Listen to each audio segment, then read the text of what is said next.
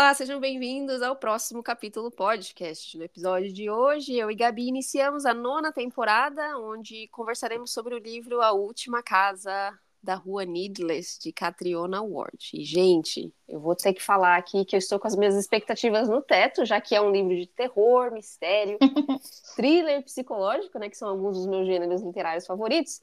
Mas também comenta-se por aí que esse livro está entre os 50 melhores livros de terror de todos os tempos. Gabi, Nossa, você jura? Juro. Quais são as suas expectativas, amiga?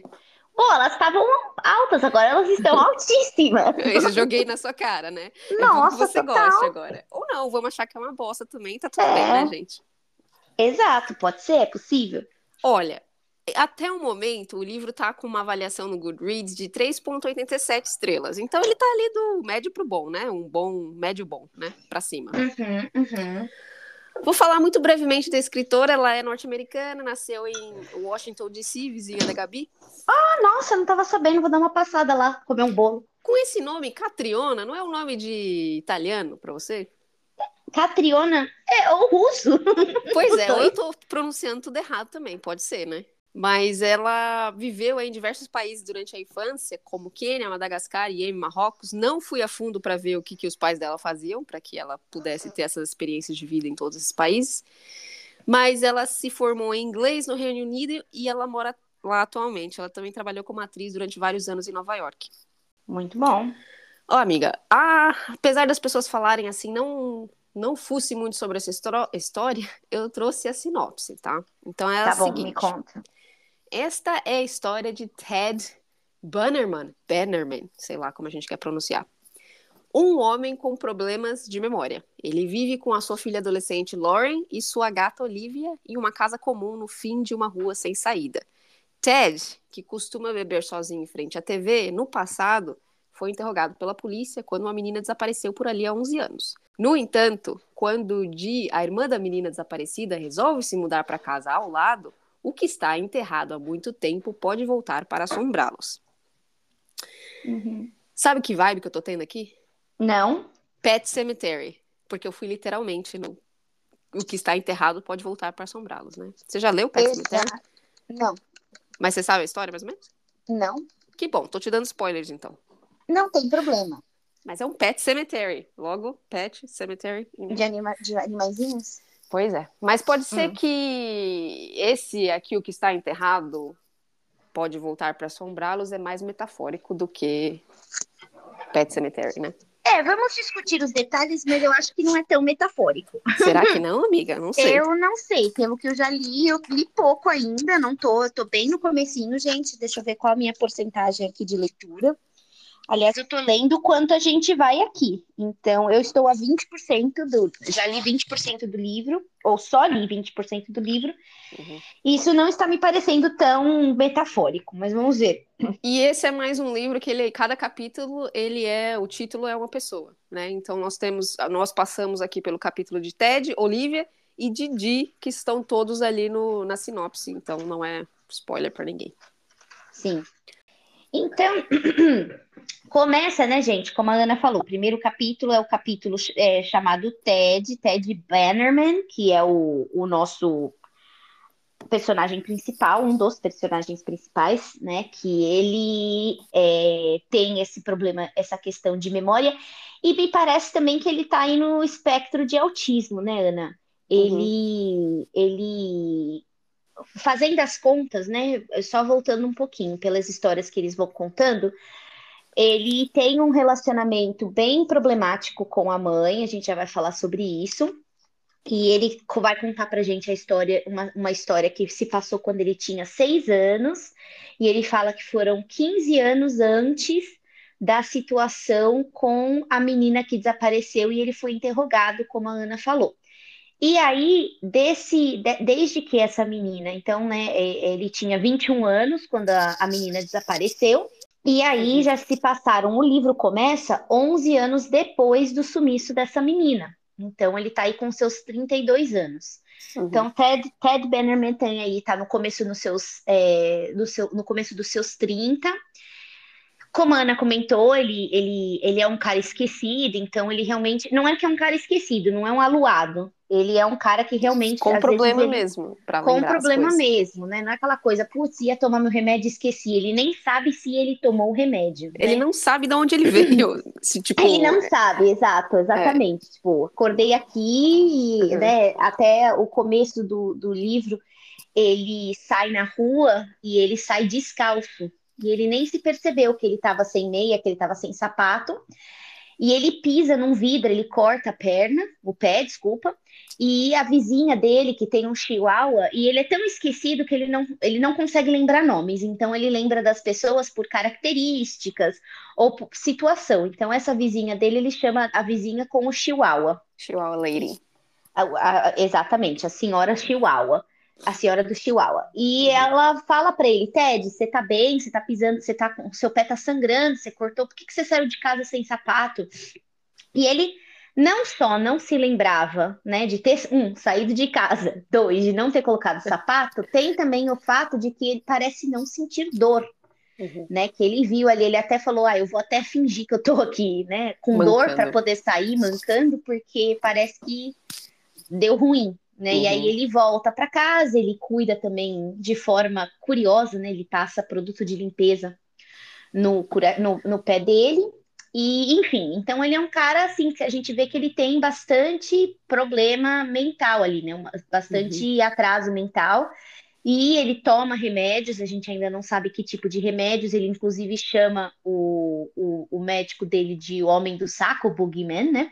Uhum. Que, então ele realmente ele, ele, ele é um cara problemático e ele, apesar de ter os seus 32 anos, ele se refere ao pai e à mãe dele como papai e mamãe, uhum. né? E, e ele vai dando dicas, né, nesse primeiro capítulo, de que eles não estão presentes, não estão ali fisicamente, mas é, emocionalmente eles continuam ali muito presentes na vida dele, né? Todas uhum. as principalmente a mãe. Ele não menciona muito o pai, mas ele menciona muito a mãe, né? Que ele fala, ele, ele tem no, na parte assim, na, no, na parte de cima da, da lareira dele, ele tem uma matrusca que ele não gosta, mas era da mãe.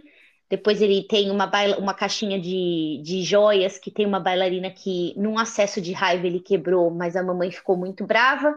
Uhum. Então ele guardou. Então, assim, ele, ele, ele você vê que ele é muito temeroso. Ele vai abrir um armário embaixo da. onde o Harry mora, embaixo da escada, e uhum. ele.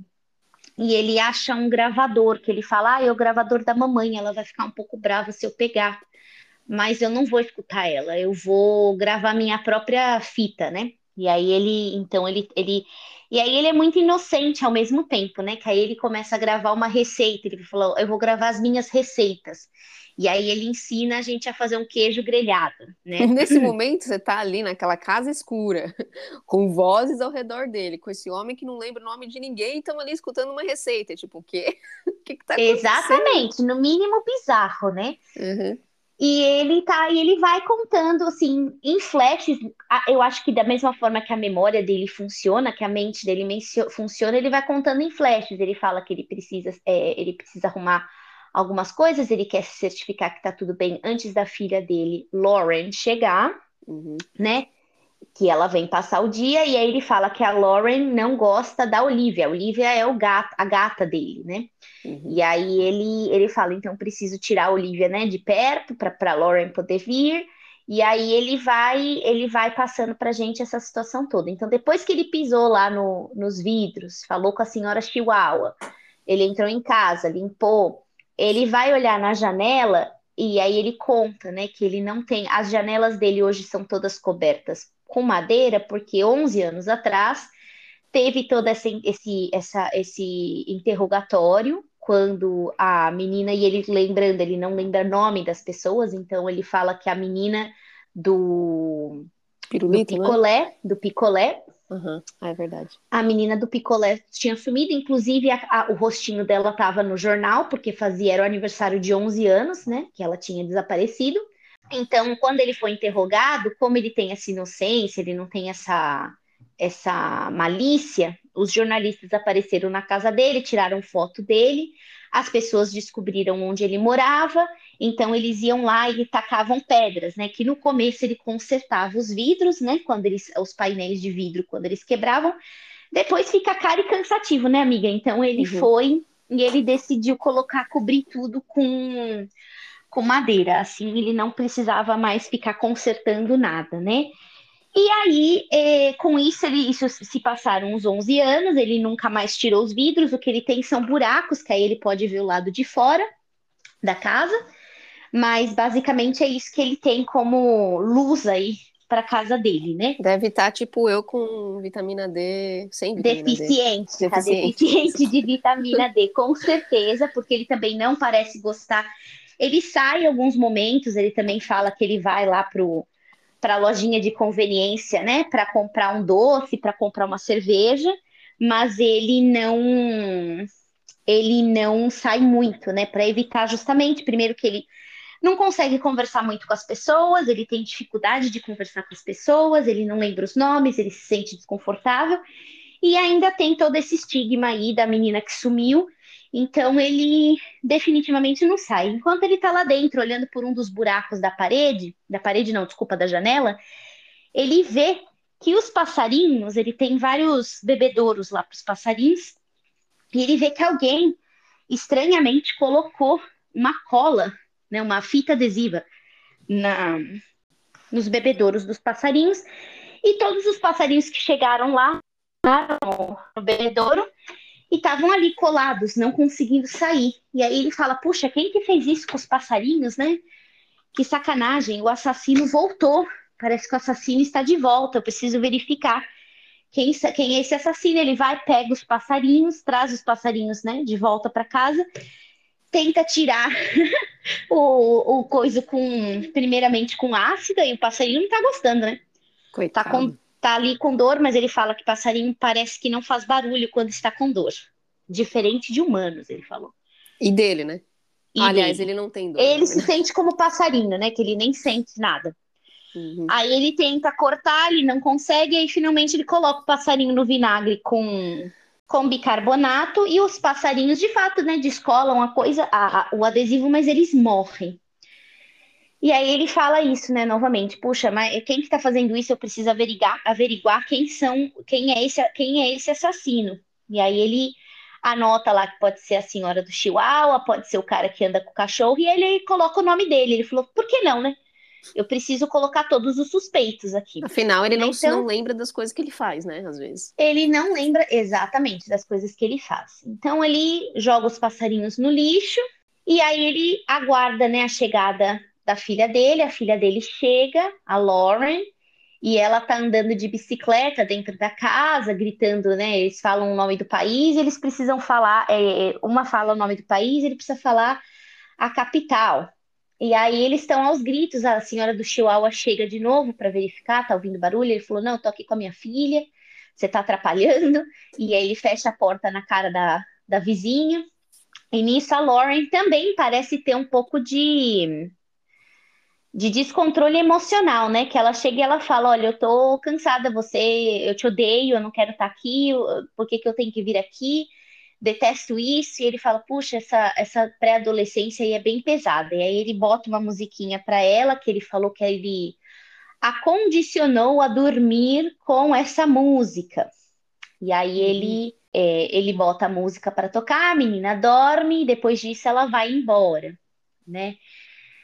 Esquisito, porque a gente não sabe como que a Lauren chegou lá, como que a Lauren saiu de lá, não há menção de mãe alguma, né, de, de uhum. co-parenting ali, não há um, né, não, não, não tem nenhum desses comentários, e ela simplesmente volta, é, ele fala que ela vai embora no final do dia. E ele, quando ela vai embora, ele volta a beber, ele também bebe bastante, né? E aí uma, um outro ponto é, e, e, ele fala, né, que ele não gostaria que ela tivesse uma infância difícil como ele teve, aí ele relembra, ele, ele, voltando a um dos pontos que ele quer gravar as coisas, ele começa a gravar uma memória muito feliz que ele teve. Ele falou: vou gravar memórias felizes para a gente né, sempre lembrar que, sei lá, se alguém encontrar, a pessoa vai ficar contente de escutar a minha história.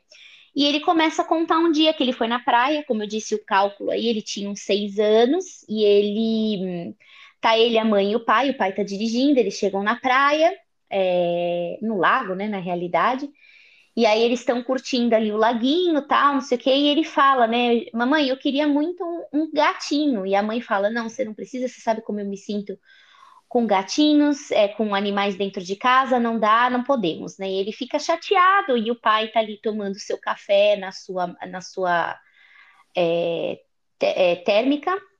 E aí eles estão lá curtindo. É, a mãe, ele, ele fala que ela é francesa e ela é nascida numa, não sabemos ainda o período, né? Não, não fala aí o ano, mas ela veio, veio é, ele ainda fala que ela nasceu sobre a estrela negra, né? Então aí dando é, uma expressão aí falando que ela nasceu em momentos difíceis, né? Então talvez durante a guerra, ela é muito preocupada com comida, ela é enfermeira, e aí eles. É um ponto esquisito, amiga, que eu achei quando eles estão ali no lago comendo, e ela serve papinha de bebê para todos eles, né? Uhum. Para o pai, para o menino e para ela, inclusive.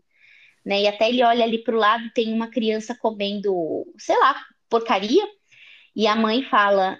E a mãe da criança tá olhando, achando estranho que até o pai tá comendo papinha, todo mundo tá comendo papinha de bebê, né?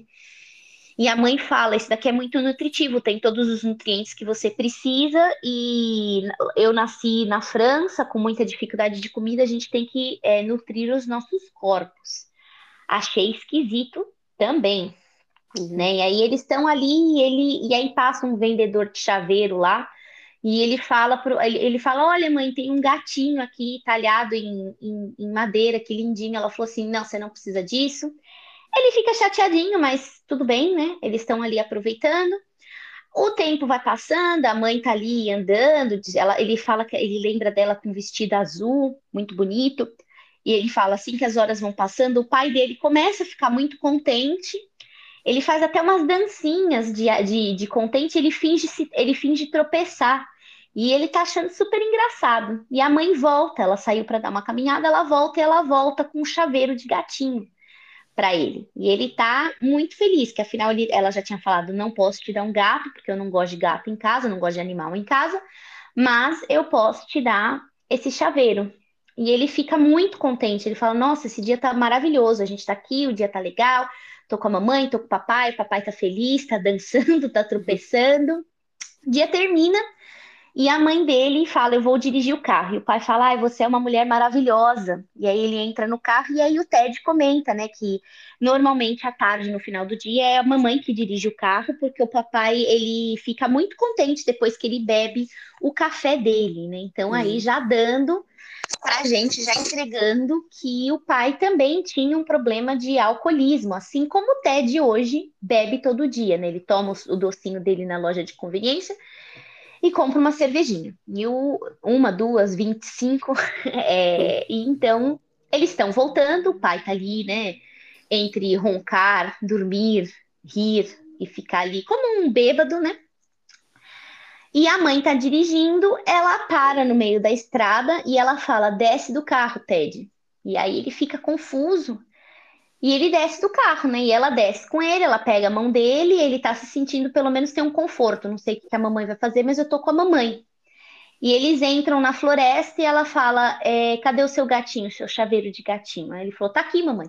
Ela pega o chaveiro dele, ela coloca numa árvore e fala: vamos embora.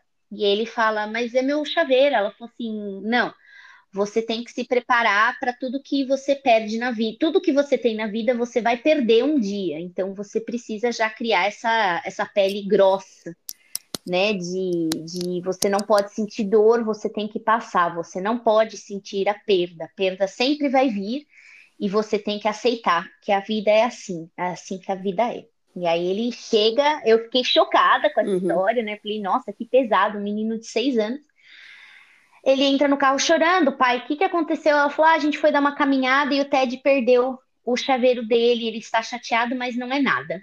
E o pai fala, não, Ted, acontece essas coisas, e o Ted está ali, ele decidiu naquele dia que ele nunca mais ia falar que ele precisava de nada na vida, porque ele já tinha entendido que tudo que ele gostava, ele ia ganhar e ele ia perder desse jeito. Então ele decidiu que ele não ia mais, nunca mais, é, falar nada para a mãe dele, né? Nem para os pais. Então ficou, ele ficou nessa de chega, para mim chega, né?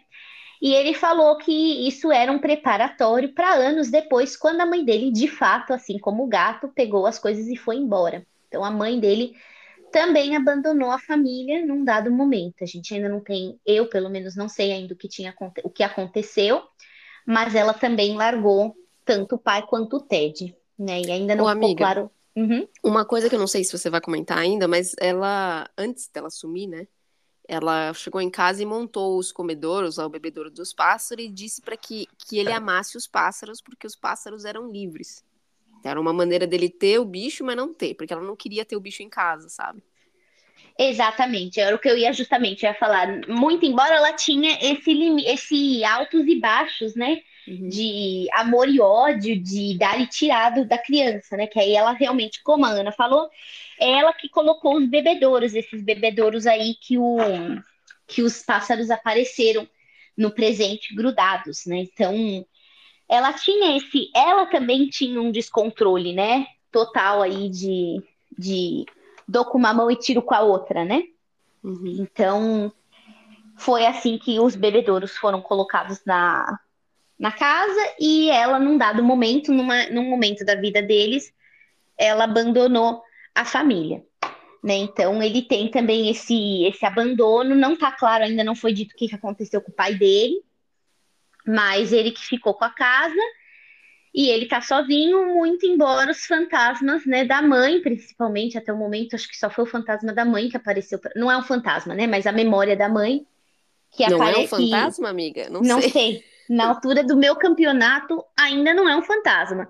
Tá me uhum. parecendo que é mais da mente dele brincando com ele do que qualquer coisa, mas ainda não sei. Tô a 20%, muito cedo, né? Então, uhum.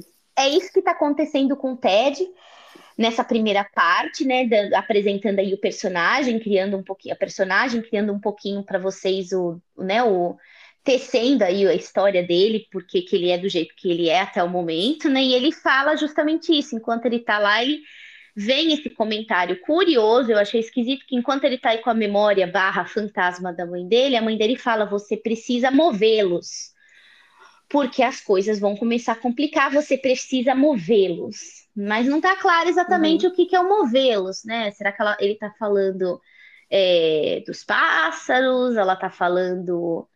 Será que são corpos que estão ali na casa? Não está claro, não está uhum. claro. E aí, então, é o, essa é a história primeira aí do Ted, para começar, para a gente começar a entender ele. Ele, ele chega, o, o, essa primeira parte termina ele chegando na casa, ele caiu, ele não lembra como ele caiu caiu de mau jeito, quebrou o braço. O braço dele chega virado para o outro lado, né? E ele fala: Nossa, acho que eu não tô legal. Né? E ele, aí ele lembra de uma discussão com a Lauren, a filha dele, que ele, ela fala: Você é um velho gordo. Né? E ele fala: Eu sei que ele pensa, né? Quando ele cai e acontece isso, ele fala: É, ele pensa, né? Eu sei que eu tô, eu não consigo controlar minha, meu peso, não consigo controlar nada e eu preciso trabalhar, preciso tratar desse braço, aí ele quebra o braço de volta para o outro lado e ele fica ali, ele faz uma tipóia com, com a camisa dele, né? E ele fala: pelo menos eu tenho a Olivia, minha gata, que quando ele chegou desse jeito, nesse estado, nessa situação, a Olivia lambeu a cara sangrenta dele, ensanguentada, e ele foi se tratar. Então, essa primeira parte chega aí o Ted quebrado, porém sem dor, tendo que talvez movê-los, não sabemos o que, né? E com essa lembrança, essa carga emocional pesada que a mãe dele é, de mamãe e, de mamãe e o papai também trouxe esse vício aí para ele como se fosse algo natural beber ali uhum. desde de manhã até né desde o, desde o nascer do sol até o pôr do sol né então esse é o TED para gente nesse primeiro nesse primeiro pedaço né e aí vem a Olivia, né? O ponto de vista, como a Ana falou, o livro ele tem é, até o momento, não sei, parece que só são os três, né, amiga? É o Ted, uhum. a Dee, é, é a Delilah, né? A Dalila, e a Olivia. Então, a Olivia, ela tem o ponto lá de vista dela como gato. É, é interessante o ponto de vista dela, né? Que ela conta pra gente como que ela nasceu numa noite de chuva, a mamãe dela também morreu, a Mama Cat, né? Morreu. Uhum. E o Ted resgatou ela, levou ela para casa e ela não queria, primeiramente, ela foi grata, óbvio, né, que ela estava num lugar seco com comida, mas ela queria sair, ela queria viver uma vida de gato, né? E ele não permitia, né? Então eu acho que também foi, né, em se tratando do Ted, que ele já tinha aprendido que ele não podia ter nada, quando a Olivia apareceu na vida dele, ele decidiu que ele ia dar uma chance de ter alguma coisa, né? Uhum. Então ele não permitia, ele realmente ele ele ele monitorava a Olivia para a Olivia não sair. A Olivia subia, tentava, chegava perto da porta, ele ia, não, não pode. E ele uhum. tirava ela, então no começo ela estava muito resistente, ela queria fugir a todo custo, né? Inclusive ela tem é, a única visão que ela tem, também lembrando, né? A casa é toda coberta por madeira, então a única visão que ela tem do lado de fora é pelos buracos que ele fez nas madeiras. E ela vê, ela sempre olha um gato é, laranja que passa, parece um tigre, né? Uma gata, na realidade, uma gata laranja que passa, parece um tigre bonita, a pelugem dela linda, né? Quando tá nevando, tá sempre é, contrastando com a neve, quando tá sol, ela tá linda ali também. E ela é apaixonada, ela ama essa gata, né? E ela, no começo lá que ela tava lá, ela, ela queria, de qualquer, a todo custo, ela queria fugir da casa para poder ficar com a gata. Até ela tem um momento de ciúmes que um gato branco vai lá é, é, se engraçar com a gata, mas a gata, a gata laranja nem dá chance para ele, ela fica orgulhosa, contente. Ela fala: Eu preciso estar tá com essa gata, eu preciso sair daqui. E ela tenta diversas vezes. E de repente, enquanto, num dia, isso lá no passado, né, ela vai tentar fugir, foi o último dia que ela tentou fugir, e o Ted chega meio mal, até ele, o sangue dele cai no, no, carpete e ela encontrou Jesus, né? Encontrou Deus. Ela fala que ela vê a imagem de Deus. Desde o primeiro dia ele já tinha um cordão, né? Meio que umbilical, vamos colocar assim, né? Um cordão de, de família, né? Que ele resgatou ela, ela, ela era resgatada e ela resgatou ele, ele era o resgatado dela.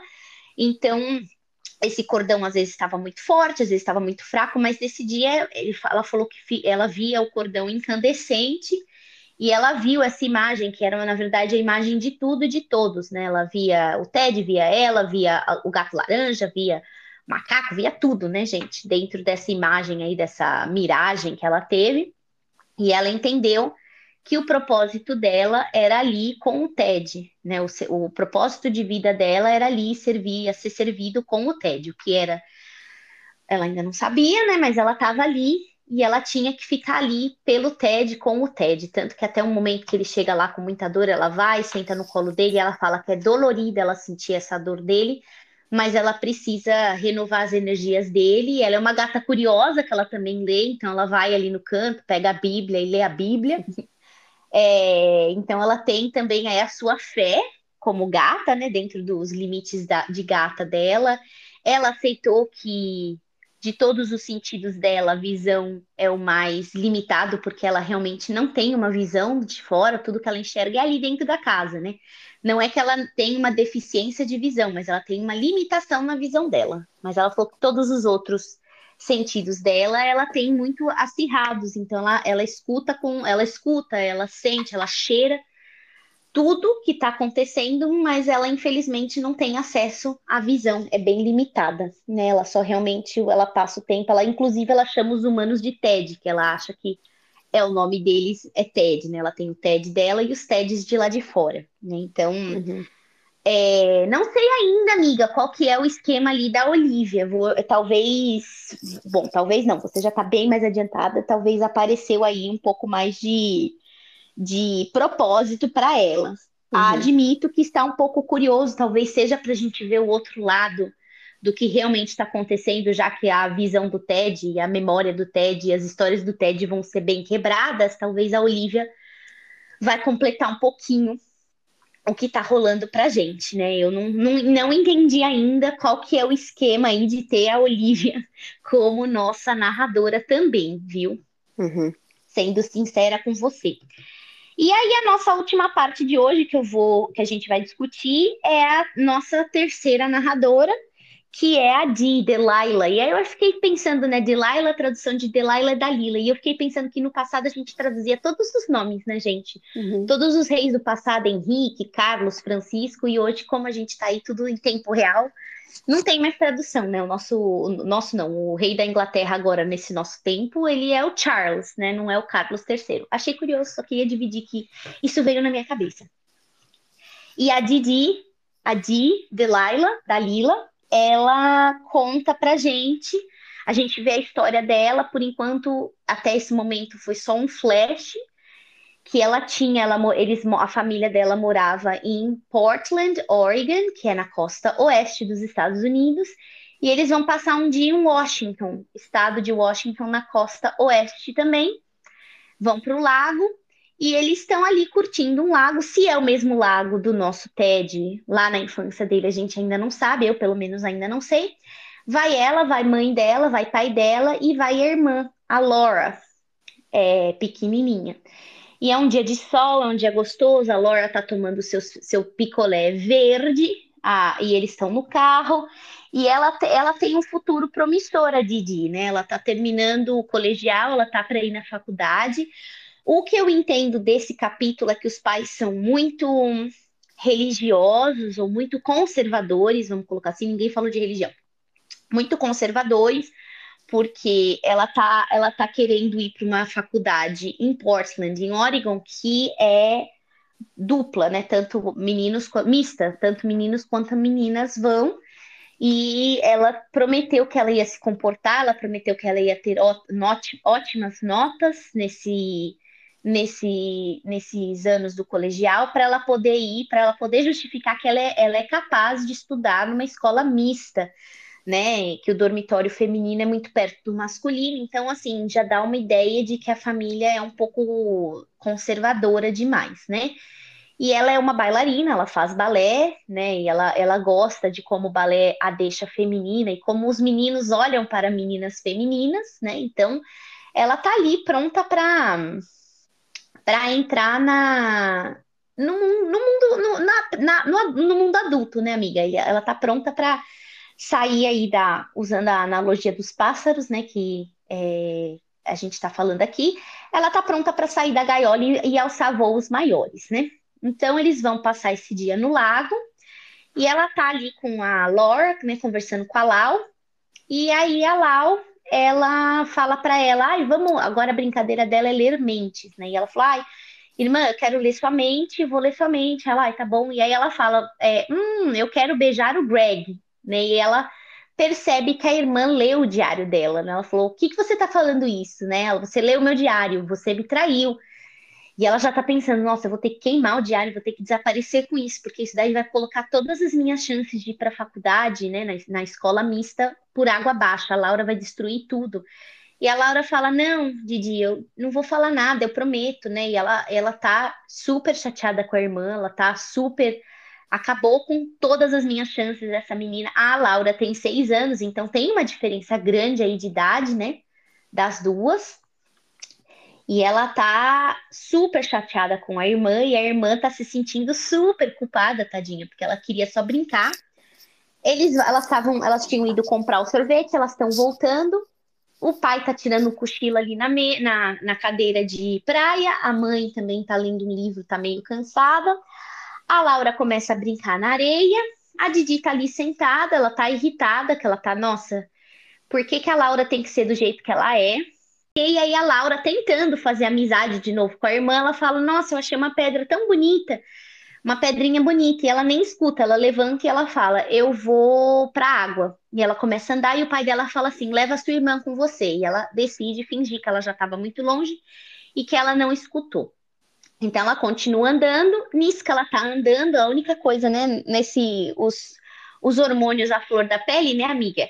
E tudo que ela tá pensando é em meninos, né? Ela tá ali pensando, será que estão me observando? Ela falou que ela estava praticamente procurando algo que ela nem sabia o que ela estava procurando. E o menino Trevor vem falar com ela, ele fala: "Oi, você é daqui?" Ela falou: "Não, não sou daqui, mas eu vou para Portland". Começou a conversar com ele, ele falou: "Você quer um sorvete?" Ela falou: "Ah, eu quero um sorvete".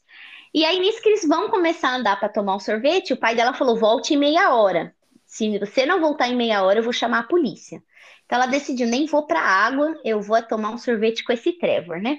Nisso que ela tá andando com o Trevor, ele fala: Nossa, você tá com uma mancha na sua, nos seus shorts. E ela, eu achei que ela tratou com muita naturalidade. Ela falou: Nossa, eu devo ter sentado em alguma coisa.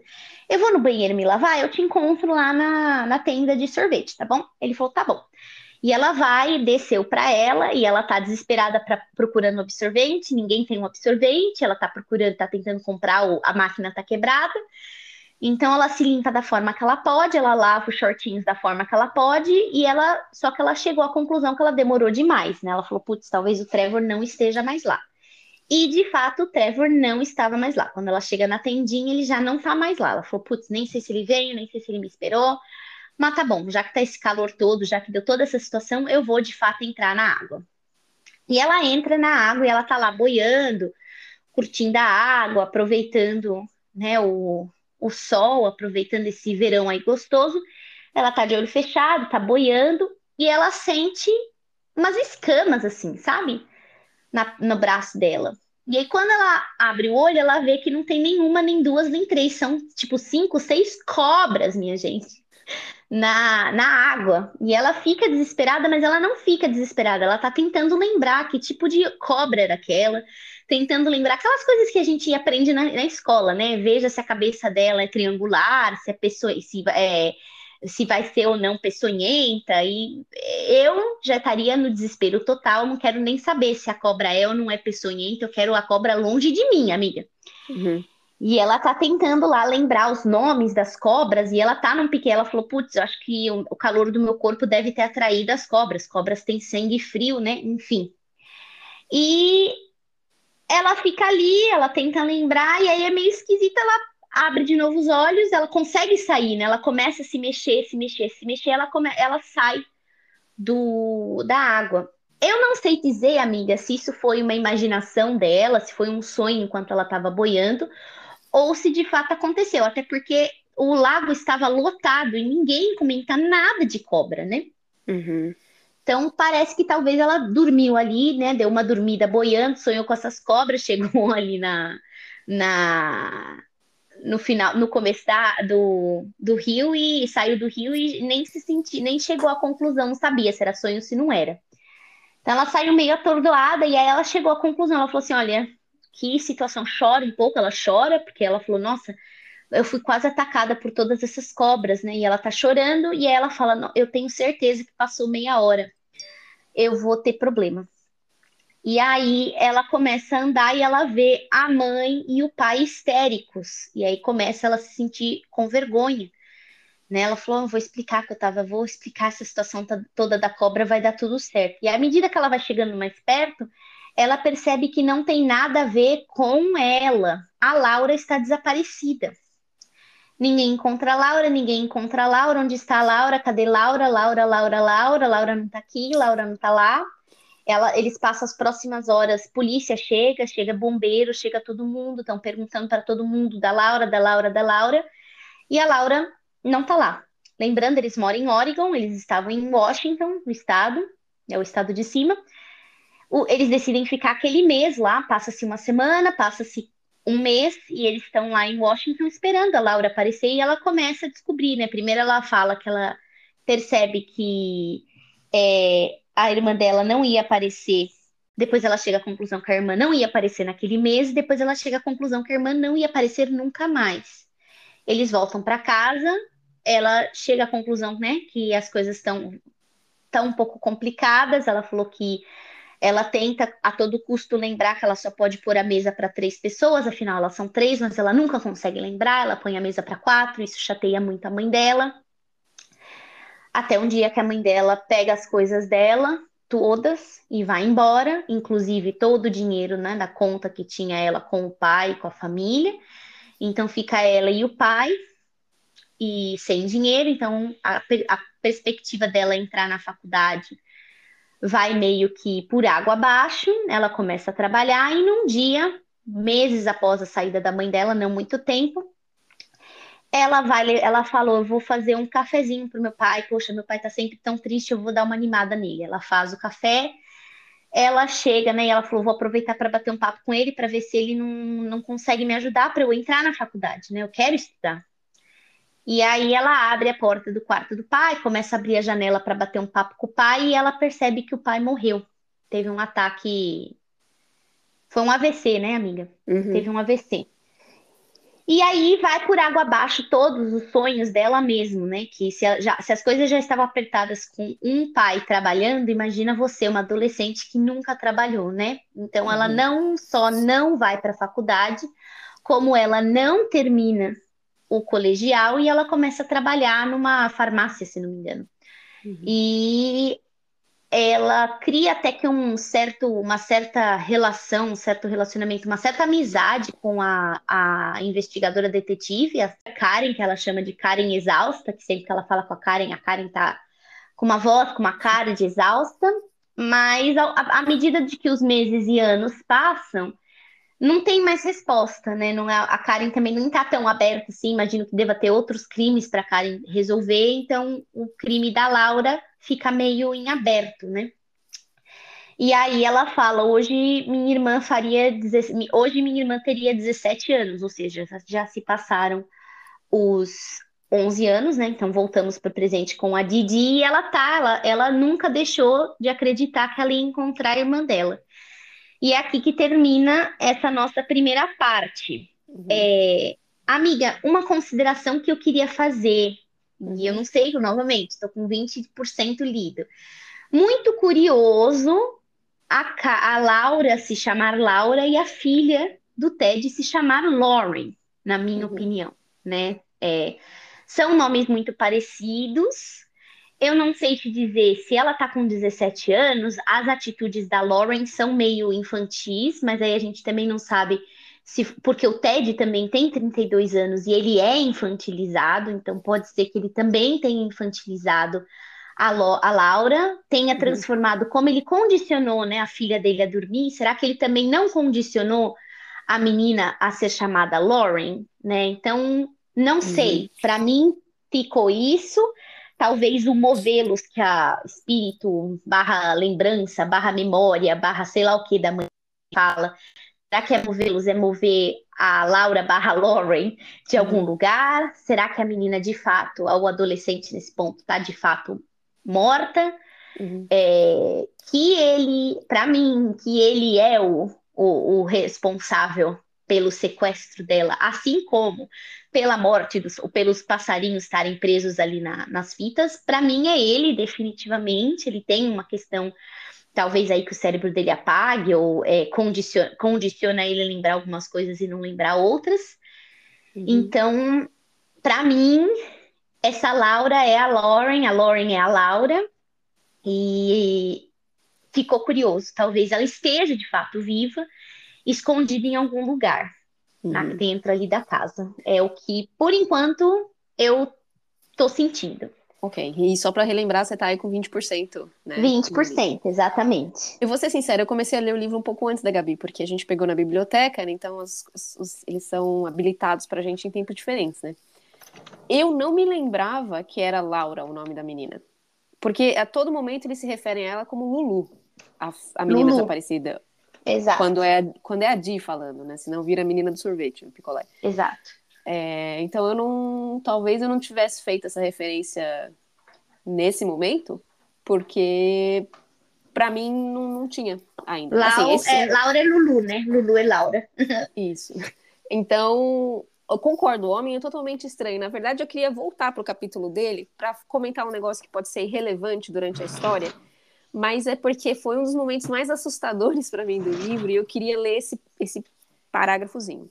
Então ele, ele tá ali falando, né, que ele não lembra das coisas, não sei o quê, e uma das preocupações dele é, e se um dia ele não voltar, né, dessas saídas aí que ele tem, se ele não voltar, o que vai acontecer com a Laura e com a Olivia? Então ele decide abrir o computador dele e começa ali, acho que é um site de relacionamento, né, porque fala que tem algumas mulheres e tal, não sei o quê. Acho que a intenção é ele ter alguém, para que essa pessoa cuide da, da filha e da gata caso um dia ele suma, né? Você leu isso, né, amiga? Li, claro. Tá, okay. Não achei tão relevante, mas vamos ver não. aqui comigo. Não, não, é, não é, talvez não seja mesmo, mas assim, a parte assustadora vem agora, que ele fala o seguinte, que ele estava para fechar o computador quando ele escuta algo se movendo. O cabelo, uhum. né, atrás do pescoço se arrepia devagar. É, eu não fecho o computador porque eu não quero ficar sozinho no escuro. Eu tenho a sensação que é, olhos estão me seguindo atrás da minha cabeça. Eu estou traduzindo simultâneo, por isso está meio esquisito. A mobília fica quieta, numa sombra é, unfamiliar. Como é que é? Não, não familiar. Não familiar. É, então, desconhecida, vai. Isso, a, a, a, furniture. A mobília, mobília. Fica, fica quieta ali numa sombra desconhecida. A tela tá aquele azul meio clarinho, né, de computador. Uhum. Eu não consigo me desfazer do sentimento, sentimento da sensação, algo, da sensação que algo está me vigiando.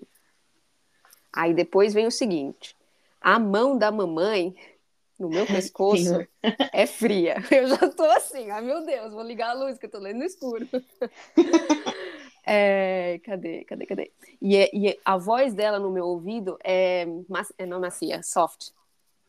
É suave. Suave, isso. Então, a mão da mamãe no meu pescoço é fria e sua voz é suave em meus ouvidos. Você tem que movê-los, ela diz. Não deixe que ninguém descubra o que você é. Hum.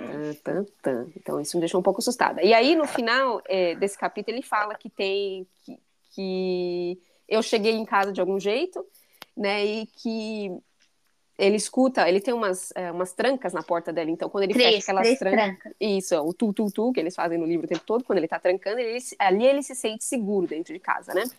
Uhum. E aí ele diz que a memória volta é, devagar. Aí ele diz, eu estava tentando mover os deuses. Quê? E aí, Exato. é isso, ele, ele diz que ele só se lembra depois do barulho do ombro dele é, rachando, o barulho do osso quebrando, quebrando quando ele novo. caiu. É. Uhum. Então, quem são os deuses? Não sei. A mamãe é um fantasma? Eu já acho Não que ela sabemos. é um fantasma. Eu não acho que ela é só uma memória. Para mim, eu tenho a fé no, em fantasma. Mas ele também tem essa questão toda mental, né, amiga? Então Sim. pode ser que ele tenha uma esquizofrenia, Pode ser. né? Que talvez não seja de fato mamãe ali, mas ele esquizofrênico tá imaginando a mamãe ali, né? Você sabe quando eu- o que, que eu lembro quando você fala mamãe? É. Kiko do Chaves. Não se misture com essa gentalha, dona Florinda.